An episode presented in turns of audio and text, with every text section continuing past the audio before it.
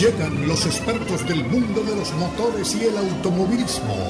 Jaime Flores y Nicky Pauli con Sobre, Ruedas. Sobre Ruedas es una presentación de Unánimo Deporte, el poder del deporte y la cultura latina.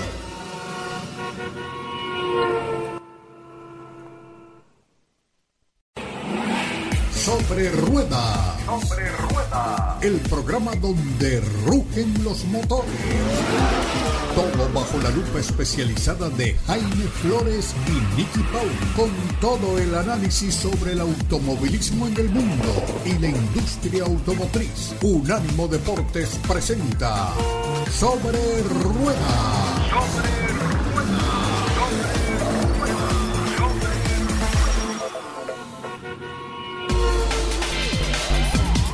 ¿Qué tal amigos? Bienvenidos una vez más a Sobre Ruedas a través de Unánimo Deportes. Hoy día de Gran Premio de Italia de Fórmula 1 en el Autódromo de Monza, el legendario Autódromo de Monza. Como siempre, tenemos el privilegio de contar con Nicky Pauli que conoce todos los detalles de todo lo que ha venido sucediendo en esta que es la categoría madre del automovilismo deportivo. Nicky, Siempre es gratísimo saludarte, bienvenida. Saludos Jaime, saludos amigos. Qué gustazo estar con ustedes compartiendo en este domingo, un domingo en el que tenemos Gran Premio de Italia en el tradicional circuito de Monza, una pista a la que se la conoce como la Catedral de la Velocidad. Un circuito increíble que ha estado en cada uno de los campeonatos de la Fórmula 1 desde su instauración en 1950 el único eh, momento en el que no se ha competido en Monza el Gran Premio de Italia y se corrió, fue trasladado al circuito de Imola, fue en 1980. Pero aparte de esa ocasión, el Gran Premio de Italia ha estado siempre en el circuito el Autódromo Nazionale de Monza y esta es la carrera número 15 en el campeonato 2023 de la Fórmula 1. Monza no pudiera ser más diferente eh, de, de Sandford, del circuito del que venimos en Holanda la semana pasada. Sandford es un circuito de máximo downforce.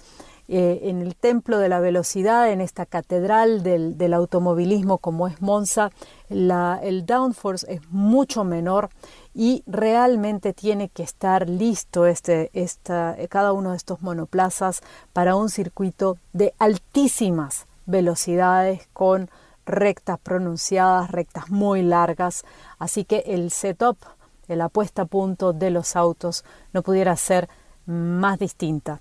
Aquí se favorece el agarre mecánico y por supuesto los neumáticos, como en otras eh, ocasiones, serán una de las, de los grandes protagonistas del fin de semana. ¿Y por qué lo digo? Porque también en esta carrera, así como lo tuvimos en el Gran Premio de Hungría, tenemos algo que la Fórmula 1 ha implementado esta temporada y que se llama eh, Alternative Tire Allocation. Esto es, o ATA por sus siglas en inglés. Eh, ¿Y esto qué es? Esto significa que a los equipos, en vez de entregarles 13 sets de neumáticos slicks, eh, o, llamados también por algunas personas los lisos, se les entregan apenas 11. Tres de estos compuestos o de estos juegos de neumáticos serán duros, cuatro serán medios y cuatro serán los conocidos como suaves o blandos. Se introduce además un específico, eh, un neumático específico para la sesión de clasificación, eh, que será el C3 en el caso de los duros para la Q1, el C4 eh, que es el medio para la Q2 y el C5 o suave para la Q3. ¿Qué busca la Fórmula 1 con esto, con estos cambios?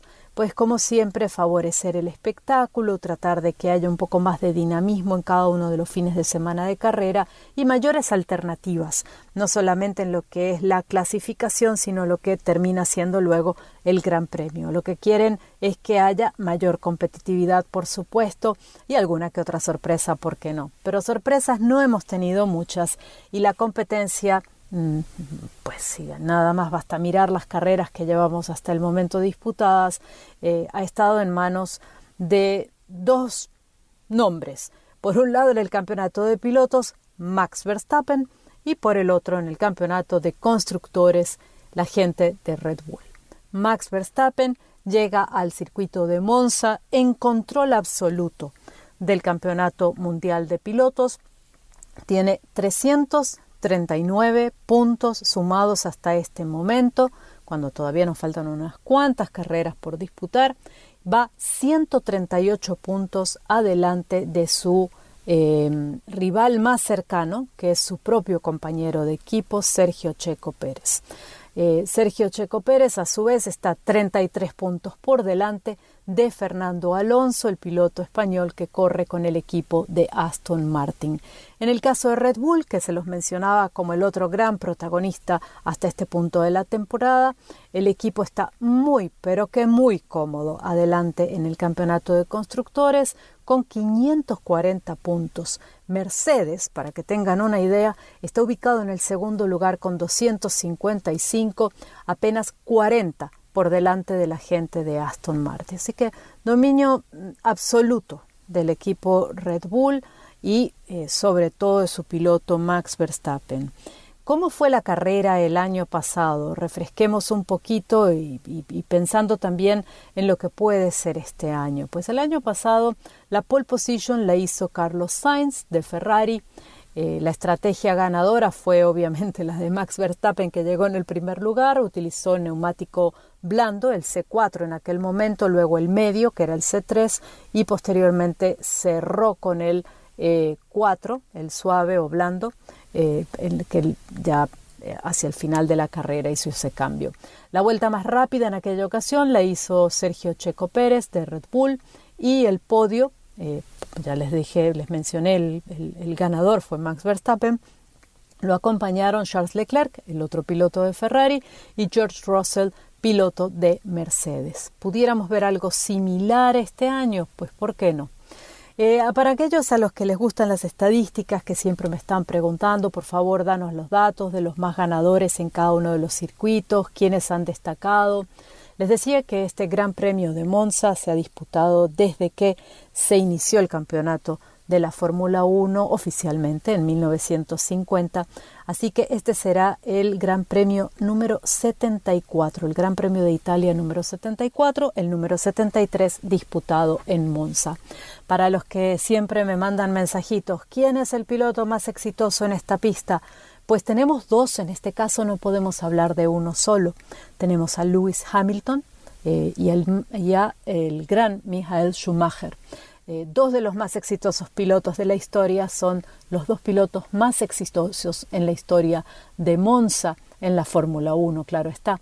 Hamilton ha ganado con el equipo McLaren y con Mercedes. Eh, tienen cinco victorias cada uno. En el caso de Hamilton, esta con McLaren fue en 2012 y con Mercedes lo hizo en 2014, 15, 17 y 18.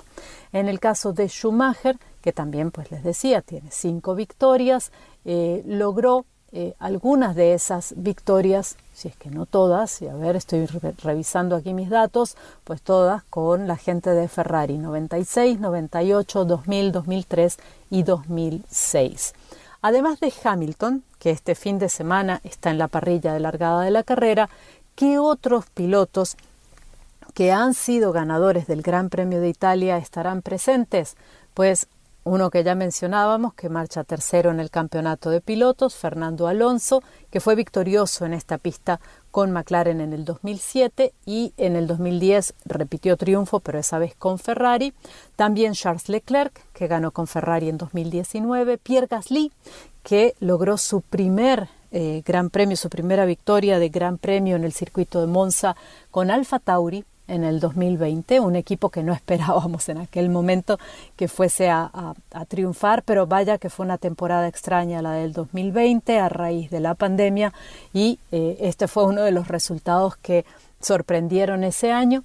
Y Max Verstappen también ha sido ganador en el circuito de Monza el año pasado, como les mencionaba antes. Otro piloto que está en la parrilla actual, digamos, en el grupo de pilotos eh, activos dentro de la Fórmula 1, pero que no estará presente este fin de semana, que tiene baja por lesión, es Daniel Ricciardo. Daniel Ricciardo ganó en McLaren en 2021 en el circuito de, de, Monza, pero a raíz de un accidente en las prácticas de Sandford hace apenas una semana que resultó con una fractura en su mano, no estará compitiendo esta vez. Así que sí está dentro del grupo de los pilotos de la Fórmula 1 que estarán en la pista, pero no necesariamente estará corriendo. De los equipos, Ferrari es el más exitoso en el Gran Premio de Monza o de Italia, en este caso, con 19 triunfos. Alberto Ascari fue el hombre que logró el primer triunfo para la escudería en 1951, en el caso de la escudería Ferrari, en Monza, y Leclerc eh, ha sido el piloto que ha triunfado más recientemente. Otro punto relevante a observar este fin de semana es, por supuesto, que Verstappen pudiera convertirse en el hombre con una racha ganadora, con más triunfos en la historia seguidos en la historia de la Fórmula 1. En este momento ha empatado, después de su victoria en el Gran Premio de Holanda la semana pasada, ha empatado con Sebastián Vettel con una racha ganadora de nueve carreras seguidas consecutivas. Eh, pero si gana este fin de semana, por supuesto, con 10 se pondrá adelante en esta estadística. ¿Y hacia dónde se dirigirá la Fórmula 1 después de este Gran Premio de Italia? Pues quedan pocas carreras, vamos de tiempo de descuento. El Gran Premio de Singapur será la próxima cita del 15 al 17 de septiembre. Recordemos que los fines de semana en la Fórmula 1 están compuestos por días de práctica, día de clasificación, día de carrera, por eso son tres fechas, en este caso 15, 16, 17. Luego la decimosexta válida de la temporada será el Gran Premio de Japón del 22 al 24 de septiembre, el Gran Premio de Qatar entre el 6 y el 8 de octubre, Gran Premio de los Estados Unidos en el circuito de las Américas en Austin del 20 al 22 de octubre, el Gran Premio de México del 27 al 29 de octubre, Gran Premio de Sao Paulo el 3 al 5 de noviembre, Gran Premio de Las Vegas que debuta en el campeonato este año. Hace muchos años la Fórmula 1 tuvo un Gran Premio de Las Vegas, pero digamos que regresa y regresa en nuevo circuito del 16 al 18 de noviembre. Y ya nos vamos acercando hacia el final, el Gran Premio de Abu Dhabi del 24 al 26 de noviembre, que será el cierre de campeonato. Allí se bajará el telón de este año 2023. Mientras tanto, continúan las noticias sobre renovaciones de, pilotos, eh, por supuesto el mercado de pilotos muy agitado. La próxima semana estaremos, por supuesto, conversando más sobre este tema. De momento vamos al corte comercial y ya regresamos con mucho más. No se vayan porque cuando vengamos les voy a contar el vehículo que he estado probando en estos días y me encantaría que vengan a dar una vueltita conmigo. Ya volvemos. Bienvenidos a la segunda vuelta o segundo segmento de nuestro circuito llamado Sobre Ruedas por Unánimo Deportes. Y este es el circuito o la vuelta en la que les comparto mis impresiones de manejo de los vehículos que he tenido el privilegio de probar. Y en estos días me han traído un vehículo, primero que con un color espectacular, entre, entre verdoso y amarillo, un vehículo realmente con un color muy lindo, muy llamativo, muy diferenciador, de esos que no vemos con tanta frecuencia en las calles y que yo siempre digo debería haber más porque son colores realmente muy, muy alegres, muy divertidos también. Eh, pues me han traído un vehículo que es ágil, que es deportivo, que es atractivo y que lo más importante de todo, no deja a nadie indiferente a su paso. ¿Qué vehículo es este del que les estoy hablando? El BMW X4 M 2023. Y pongan atención a esa letra M dentro de las siglas que les acabo de mencionar. Es un SUV estilizado, potente, cuyo manejo es muy emocionante y muy divertido forma parte de una generación que fue presentada en 2019 en la que sobresalen un motor seis cilindros que es impresionante, es increíble. Y el otro factor que yo destacaría eh, de este vehículo, de este SUV, es el agarre que tiene. también eh, impresiona muchísimo, sobre todo cuando uno eh, va a cierta velocidad y decide tomar alguna curva un poco cerrada para ponerlo a prueba. En ese momento nos queda claro toda la potencia, cómo la transmite al piso, pero cómo también se agarra y se mantiene, es un vehículo sólido, mantiene la línea, constantemente nos transmite seguridad. Eh, una primera mirada a este BMW o BMW X4M, con la letra M que tuve para la prueba, nos transporta al encuentro con un SUV que les decía es estilizado y cuyo techo tiene cierta caída posterior. Eso le da una personalidad distintiva también, no solamente el color, sino también el diseño y permite que nos demos cuenta, que adivinemos que detrás de este vehículo hay aparte una intención de desarrollo aerodinámico en el que se quieren eh, buscar y favorecer aspectos como eso, la velocidad y la disminución de la resistencia a los elementos, al viento. Por otra parte, tampoco pasa desapercibida la letra M a la que les hacía referencia al, al principio. ¿Por qué lo digo? Porque la letra M deriva de la palabra motorsports, automovilismo.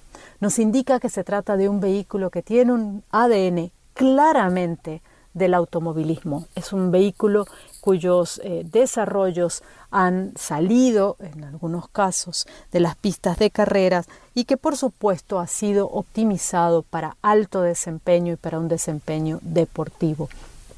Esto por supuesto que incluye no solamente ese eh, aspecto externo eh, aerodinámico en el que podemos ver esa, esa línea continua que que cae en la parte posterior y que uno si lo pudiera ver en un túnel de viento, obviamente tendríamos esa circulación casi perfecta o perfecta del viento impulsando luego al vehículo desde atrás, como en los autos de carrera. Em, pero además tenemos una dirección y una suspensión que son un poco más rígidas, no son tan suaves como en otro tipo de vehículos y nos recuerdan precisamente esa diversión y ese saborcito extra que se le pone al manejo en un, en un vehículo sport. El motor es un motor turbocargado de 3 litros, 6 cilindros, como les mencioné al principio, que entrega nada menos que 473 caballos de fuerza y 457 libras por pie de torque. Si eso no fuese suficiente, hay un nivel un paquete adicional que se puede incorporar, que es el MM Competition, M competición, que entrega 503 caballos de fuerza y 479 libras por pie de torque, que va, en el caso de ese motor, el vehículo de 0 a 60 millas por hora en apenas 3.7 segundos. En ambos casos la transmisión es automática de 8 velocidades y estamos hablando de un SUV que es all-wheel drive. El modelo estándar del BMW X4M calza llantas de 20 pulgadas, tiene suspensión deportiva adaptativa, luces LED delanteras, también adaptativas, por cierto, eh, y en la cabina, cuando nos sumergimos en ella, encontramos un espacio con mucho lujo, pero al mismo tiempo muy acogedor. A veces tenemos vehículos en los que hay mucho lujo, pero no dejan de ser un poco fríos, un poco distante si se quiere. Este no, este es un vehículo que le da a uno la bienvenida, que hace, que transmite calidez, que transmite un espacio amable. Eh, en parte, creo, por lo menos en mi experiencia muy personal, tiene que ver esto eh, más allá del, diseño interior, de dónde estén ubicadas eh, los, los, controles o la pantalla táctil, eh, la sensación al tomar el volante, tiene mucho que ver con la iluminación interna de la cabina. Y en este caso tenemos una iluminación ambiental que puede ser personalizada y que em, entrega esa, ese nivel de calidez y de cercanía que es tan importante en los autos. O al menos de nuevo esto es importante para mí, es uno de los detalles que me gusta siempre destacar.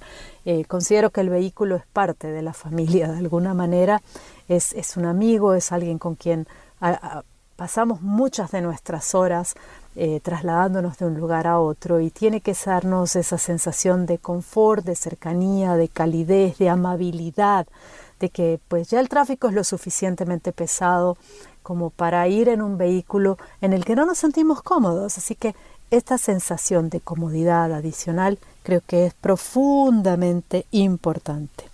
Los asientos están forrados en cuero. En los de mi modelo de prueba eran del tipo de asientos que brindan muy buen soporte, incluido el lateral. Y esto, que pudiera parecer un detalle al azar, no lo es. ¿Por qué? Porque estamos hablando de un vehículo con unas características deportivas, que está listo para tomar curvas a alta velocidad y ese soporte lateral es muy importante en este caso. Desde el asiento del chofer es muy obvio que cada punto de desarrollo de este espacio se ha tenido en mente a quien maneja. La pantalla táctil es de 12.3 pulgadas, ofrece funciones de entretenimiento, de información y de navegación que son de muchísima utilidad y que además están muy bien sincronizadas entre ellas, funcionan muy bien, son fáciles los menús de navegación, eh, fácil de entender. El control de temperatura en la cabina es dual, eh, permite ajustes para cada una de las personas en la primera fila e incorpora un sistema de calefacción en caso que uno lo necesite. Si bien esa luz ambiental a la que les hacía referencia antes marca el tono de la cabina, sobre todo cuando circulamos de noche, el techo panorámico es otra forma de conectar con la luz y con el mundo exterior, dándonos esa sensación de libertad y, y muy, muy propia creo, de manejar un SUV, además, y un SUV deportivo de estas características.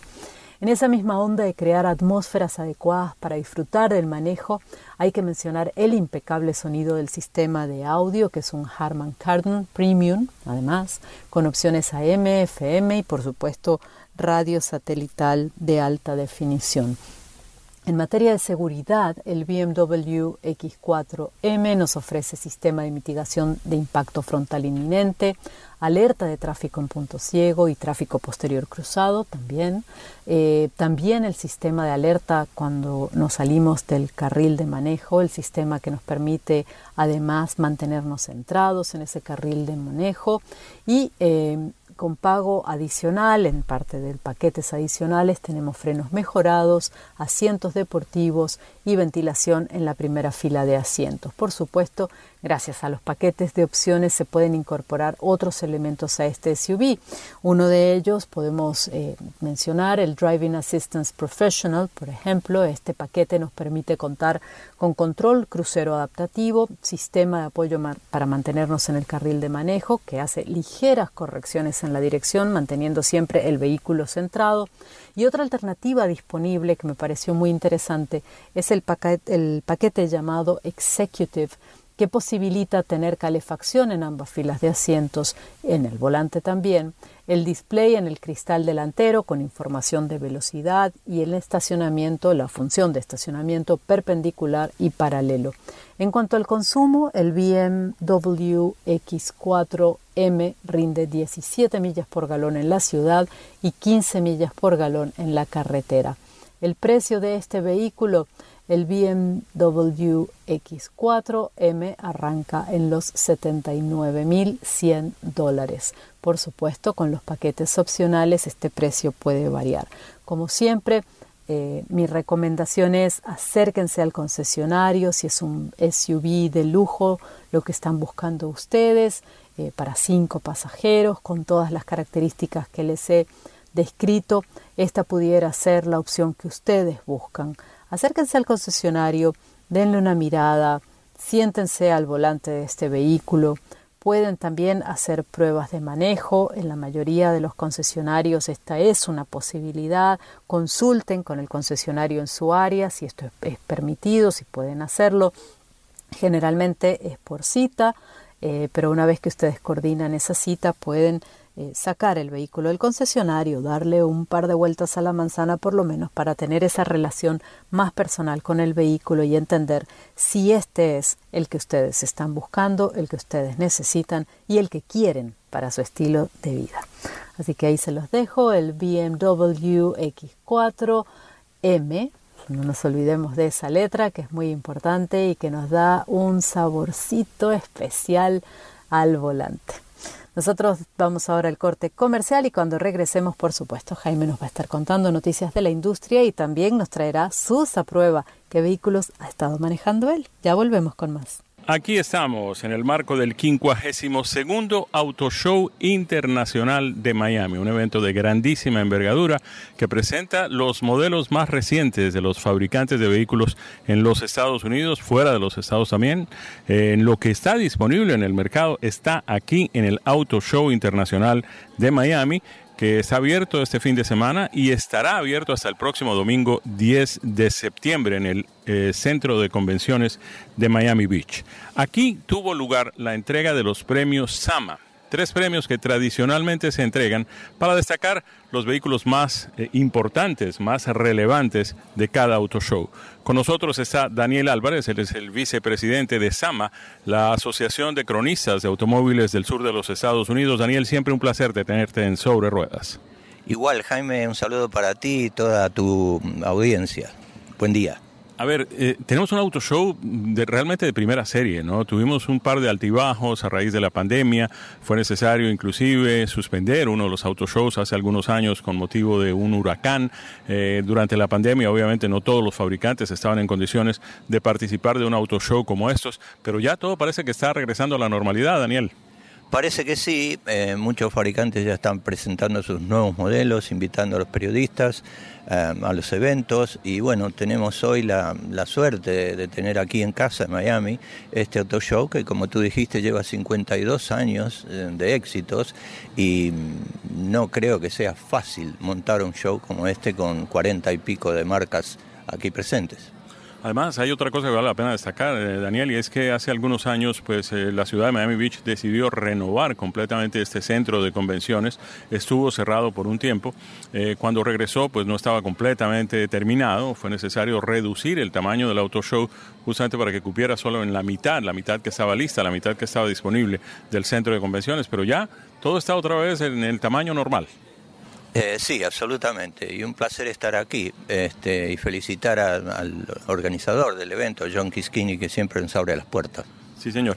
A ver, Daniel, dentro del marco de este eh, auto show, pues como lo hemos dicho, se han entregado los premios Sama. Premios Sama que pues eh, tienen ya una trayectoria de más de 20 años, vienen entregándose desde que comenzó esta organización y que pues se refleja un poco eh, esa parcería, ese entendimiento que siempre ha existido entre los organizadores del Auto Show y la Asociación de Cronistas de Automóviles.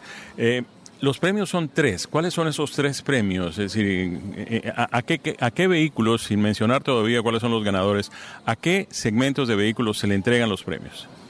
Bueno, buscamos siempre los premios eh, Sama en vehículos que puedan aportar algo nuevo o algo distinto que atraigan la mirada de la gente. Y así fue el juzgamiento que hicimos ayer y los premios que entregamos hoy. A ver, la idea no es eh, premiar al mejor vehículo del mercado, sino al, al, mejor vehículo en cada segmento que esté presente en el auto show. Sí, sin ninguna duda tiene que estar aquí. Ok. Eh, ¿Quiénes hacen parte del jurado? ¿Quiénes escogen los ganadores? En este caso me tocó a mí, eh, ya es el segundo año, eh, al queridísimo Gastón Rosato y al secretario de la organización, Joaquín Runi. Y ustedes tres entonces se reúnen unos dos, tres días antes, cuando ya están todos los vehículos aquí en el centro de convenciones y, los van revisando cada uno, van haciendo un paseo por el eh, piso y, escogiendo a los mejores. Absolutamente, de eso se trata y estuvimos ayer justamente, el día anterior a la apertura para la prensa. Así que ayer eh, tuvimos dos, tres horas revisando los vehículos, viendo qué nos atraía más, que va a ser el mismo efecto eh, que le va a producir a la gente, al visitante, a partir de hoy a las 3 de la tarde que se abre el show. Obviamente el show, como, como el mercado de una manera general, tiene un reflejo muy grande de lo que son los vehículos eléctricos, los eh, híbridos de conectar, es decir, hay una presencia muy grande de vehículos eléctricos este año en el Auto Show. Sí, absolutamente. Te diría que todas las marcas que están presentes tienen un vehículo eléctrico y si no es eléctrico es híbrido, que es un poco el intermedio. A ver, entonces empecemos, si te parece, por el eh, premio SAMA al mejor vehículo eléctrico del Auto Show Internacional de Miami en su edición 2023. ¿A quién le correspondió ese premio? Bueno, eh, es, es, una belleza. Es un SUV Hummer de la gente de GMC este, que es eh, totalmente eléctrico y realmente sí va a atraer la mirada de la gente. A ver, vamos un poco atrás en esto de Homer, ¿no? Porque Homer era una división independiente de General Motors que General Motors decidió cerrar a raíz de la crisis del año 2008, ¿no? Absolutamente, es un vehículo icónico, obviamente se usó en la guerra, la versión militar, luego sacaron un, vehículo de uso ah, público para la calle, que me tocó tener uno y realmente lo extraño, fue fantástico. Este, y bueno, aparentemente GMC se hizo cargo de la marca y sacó esta versión eléctrica. Una versión completamente eléctrica de un Hummer bajo la bandera de GMC es el ganador del premio al mejor vehículo eléctrico del Auto Show Internacional de Miami en la entrega de los premios SAMA. Pasemos a otro segmento, que es el segmento de los vehículos de mayor desempeño. Y hubo una gran sorpresa, primera vez que se presenta en un auto show en los Estados Unidos ese vehículo. ¿Cuál fue? Eh, también una cosa extraña, una presentación eh, hace poco del modelo eh, internacionalmente. es el Ford Mustang Red Horse o Red Horse o algo así que tiene realmente un performance impresionante. Te diría que es, es más para la pista que para las calles. Sí, y obviamente pues mm, es uno de los productos de mayor venta de Ford a lo largo de toda su historia, ¿no? Tal vez el vehículo deportivo de mayor venta en la historia de la industria automotriz en todo el planeta. Sí, tenemos Mustang desde el año 1966, si no me equivoco, en sus diferentes versiones hasta esta actual, que realmente un auto con una potencia impresionante y un diseño muy bonito. También va a traer la mirada de la gente. Sí, y, no tiene nada que ver con eléctricos, ¿no? Este sí es un V8 de alto desempeño, un 5 litros, en fin, tiene todo, ¿no? Tiene todo, sí. Menos electricidad, tiene de todo. Pues bien, muy bien por la gente de Ford y por este premio para su Mustang. Eh, pasamos a la estrella del show, el vehículo, el mejor vehículo que se está exhibiendo en este Auto Show Internacional de Miami este año, aquí en el Centro de Convenciones de Miami Beach. ¿Cuál es el ganador del premio, la estrella del show? La estrella del show em, es un vehículo también con mucha trayectoria. Hablemos de sus primeras versiones, en 1978. Eh, es el Nissan em, Z Nismo, que es una versión deportiva, muy deportiva, de, em, del clásico Z de Nissan. muy, muy, muy lindo auto y muy novedoso. Habría que ir un poco atrás a la historia de ese vehículo y recordar que ni siquiera era Nissan en aquella época, no era Datsun. Sí, eh, yo tuve un 78 y decía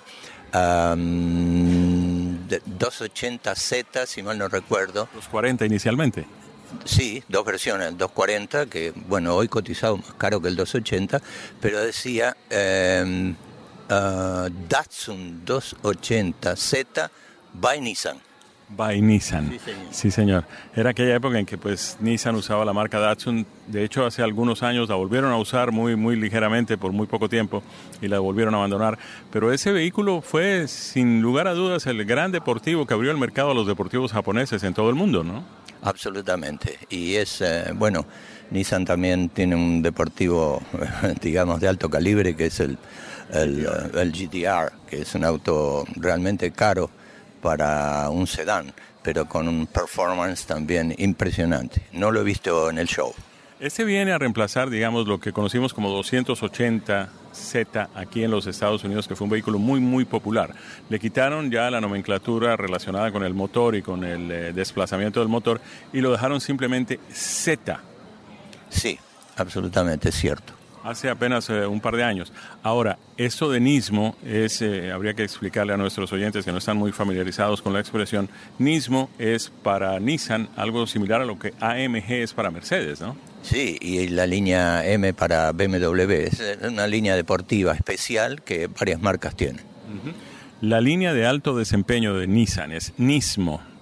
Eh, y ahora hay un Z el eh, gran deportivo popularísimo además de Nissan en la versión Nismo que será en el mercado y que fue presentado aquí y que como nos dice Daniel Álvarez, vicepresidente de Sama, ha sido escogido como la estrella del Auto Show Internacional de Miami en su versión número 52 de este año 2023. Así es, Jaime. ¿Quedaron satisfechos ustedes con la entrega de los premios? Eh, sí, sí, sí. Además este, tuvimos la suerte y, el reconocimiento de la alcaldesa de Miami-Dade, que estuvo presente en la entrega de nuestros premios. O sea que le dio una popularidad extra a nuestra asociación. Qué bien, la, mm, alcaldesa Daniela Levine Cava se hizo presente aquí en el Centro de Convenciones de Miami Beach, pues justamente para darle impulso a la gente de Sama y a su entrega de premios de este año.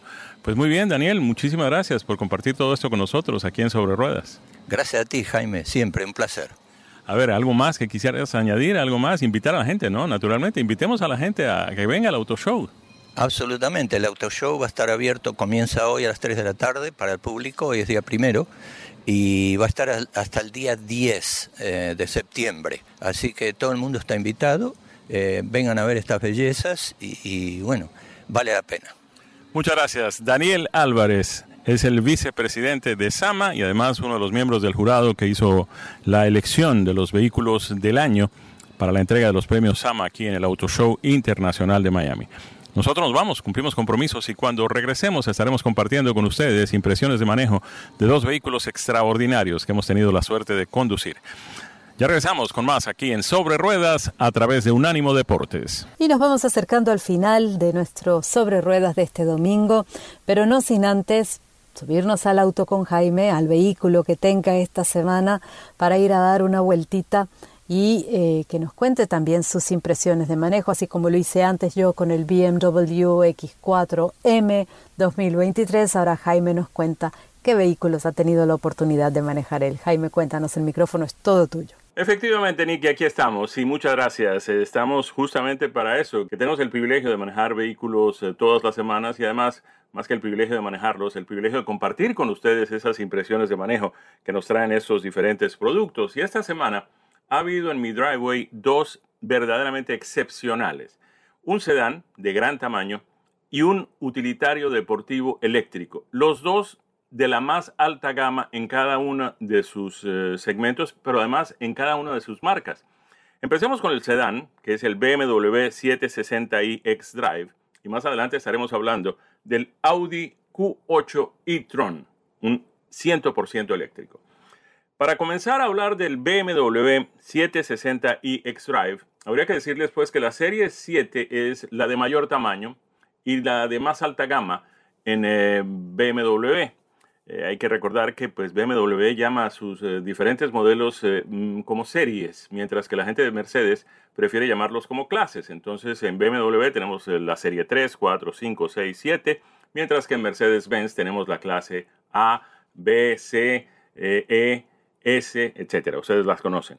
Pero bueno, para hablar de este BMW 760i Sedan, habría que decirles que pues mm, a pesar de que ya hay vehículos eléctricos de gran eh, envergadura y sobre todo de mucha tradición y de mucha potencia y de, mucha aceptación además, eh, BMW sigue insistiendo con sus vehículos em, a gasolina convencionales de gran gama, aunque de todas formas también tienen su portafolio porque el mercado así lo exige, pues vehículos eléctricos y sobre todo vehículos híbridos de conectar. En este caso, este 760i venía mm, en eh, el modelo anterior, este ha sido completamente renovado, con una opción de un motor de 12 cilindros que producía 600 caballos de potencia. Pues bien, en este modelo nuevo, para el año, desde a partir del año 2023, que es el año en curso, este mm, motor de 12 cilindros ha sido mm, descontinuado. Lo que le han puesto es un motor turbocargado con turbocargadores gemelos de 4.4 litros, V8 también, pero este vehículo está entregando 536 caballos de potencia. Miren ustedes que a pesar de que el motor es considerablemente más pequeño, está entregando casi la misma cantidad de caballos. El anterior tenía 600 y este tiene 536, pero además tiene 553 libras pie de torsión. ¿Cómo logran esto con un motor más pequeño?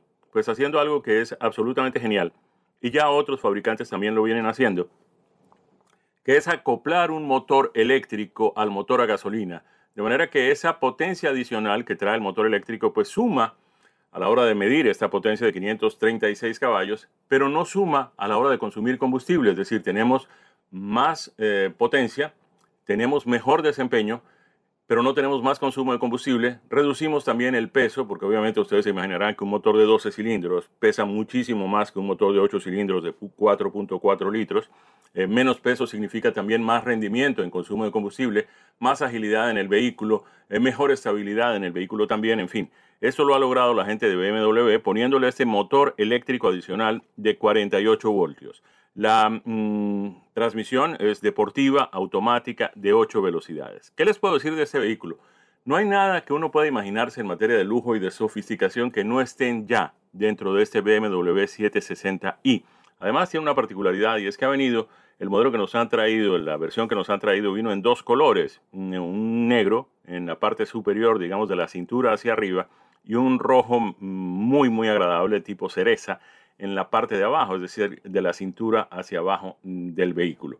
Em, la transmisión, les digo, es eh, absolutamente excepcional, una transmisión ZF de 8 velocidades que se comporta en algunos casos como si fuera una transmisión manual. Eso que le gusta a mucha gente, esa vibra que da, pues poder uno optar por los cambios y no dejar que eso lo haga el vehículo.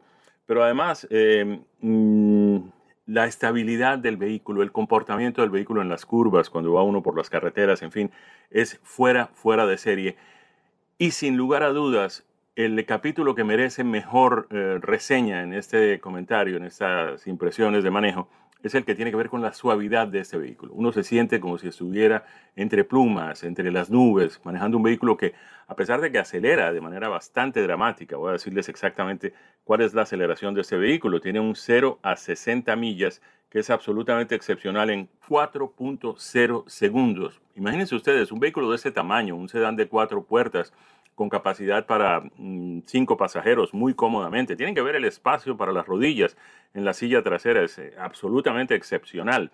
Y acelera de 0 a 60 millas en 4 segundos. Es más, corre uno el riesgo de no darse cuenta de que está excediendo la velocidad máxima permitida, porque es que ni siquiera se siente cómo el vehículo acelera y cómo va alcanzando estas velocidades. Puede llegar a una máxima de entre 130 y 155 caballos de potencia, dependiendo de las regulaciones estatales en cada lugar donde nos encontramos. En materia de consumo de combustible, obviamente no puede uno ser muy ambicioso, pero de todas formas, este 4.4 es mucho más eh, mm, rendidor en consumo de combustible de lo que era el viejo motor de 12 cilindros que ha quedado, como les hemos dicho, descontinuado. Estamos hablando de un combinado de 21 millas por galón, 18 millas por galón en la ciudad, 26 millas por galón en la autopista. ¿Cuánto vale una joya como esta? Hombre, en realidad, si uno lo compara con otros vehículos eh, de segmentos similares, no es tampoco tan costoso. 113.600 dólares es el precio básico, el, el que nosotros manejamos, regiamente equipado. 162.045 dólares. BMW 760i X-Drive Sedan. Y de este sedán de gran tamaño pasamos a otro vehículo también líder en su segmento y además el de más alta gama del fabricante alemán, otro fabricante alemán, en este caso es Audi. Estamos hablando del Q8 Sportback S-Line e-tron 4. Los nombres de Audi son eh, regularmente largos, pero cada palabra, cada denominación tiene un significado. El Q8 es obviamente, eh, Q es eh, la letra que identifica los utilitarios deportivos, 8 es justamente el segmento de mayor tamaño, Sportback es ese espíritu deportivo que el vehículo tiene, y esto también se suma a lo de S-Line, y Tron es la denominación de que el vehículo es 100% eléctrico, y 4 ya es una bastante mm, reconocida denominación por parte de la gente de Audi, que es su tracción en las cuatro ruedas. Ese vehículo, en conclusión, lo tiene todo. ¿Qué les podemos decir? A ver, empecemos por la aceleración, que también es fuera de serie en este... Em, Q8 eléctrico de la marca Audi. Aquí estamos buscando justamente los detalles eh, sobre la aceleración. La aceleración en este vehículo 0 a 60 millas en 5.2 segundos. Es un utilitario deportivo de gran tamaño, es el Q8, capacidad para 5 pasajeros también muy cómodamente sentados, sin sacrificar mucho espacio mm, para el equipaje, para las valijas, aunque tiene un poco de mm, apariencia de hatchback, es decir, la ventana trasera, la quinta puerta, eh, baja mm, dramáticamente y esto en algunos casos pues elimina espacio para la carga. En el caso del Audi Q8, la verdad es que no sentimos que faltara espacio para transportar valijas, ni mucho menos nada de ninguna de estas cosas. A ver, ¿Qué les podemos decir? Tiene dos motores, uno delantero y uno trasero. El delantero entrega 189 caballos de potencia, el trasero 231. Y eso con el propósito justamente de que la tracción sea integral en cuatro ruedas, pero los ejes sean totalmente independientes. Esto nos da una potencia combinada de 402 caballos y un torque combinado de 490 libras por pie de torsión. ¿En cuánto tiempo se carga? Lo cargamos eh, en menos de 7 horas completamente, de 0 a 90% de carga, tal vez un poco más de cero, no estaba totalmente en cero, estaba algo así como en 10%, pero lo llevamos a 90. Eh, no nos gusta mucho dejar el vehículo cargando por mucho tiempo, hay quienes eh, consideran que esto puede ser perjudicial para la duración de las baterías, de manera que cuando está en 90, pues simplemente desconectamos el sistema de carga. Y esto duró apenas 7 horas. Con esas 7 horas, el vehículo tiene una autonomía mm, de 340 millas, que es algo que lo hace muy, muy competitivo en esta materia. Así que pues es muy recomendable.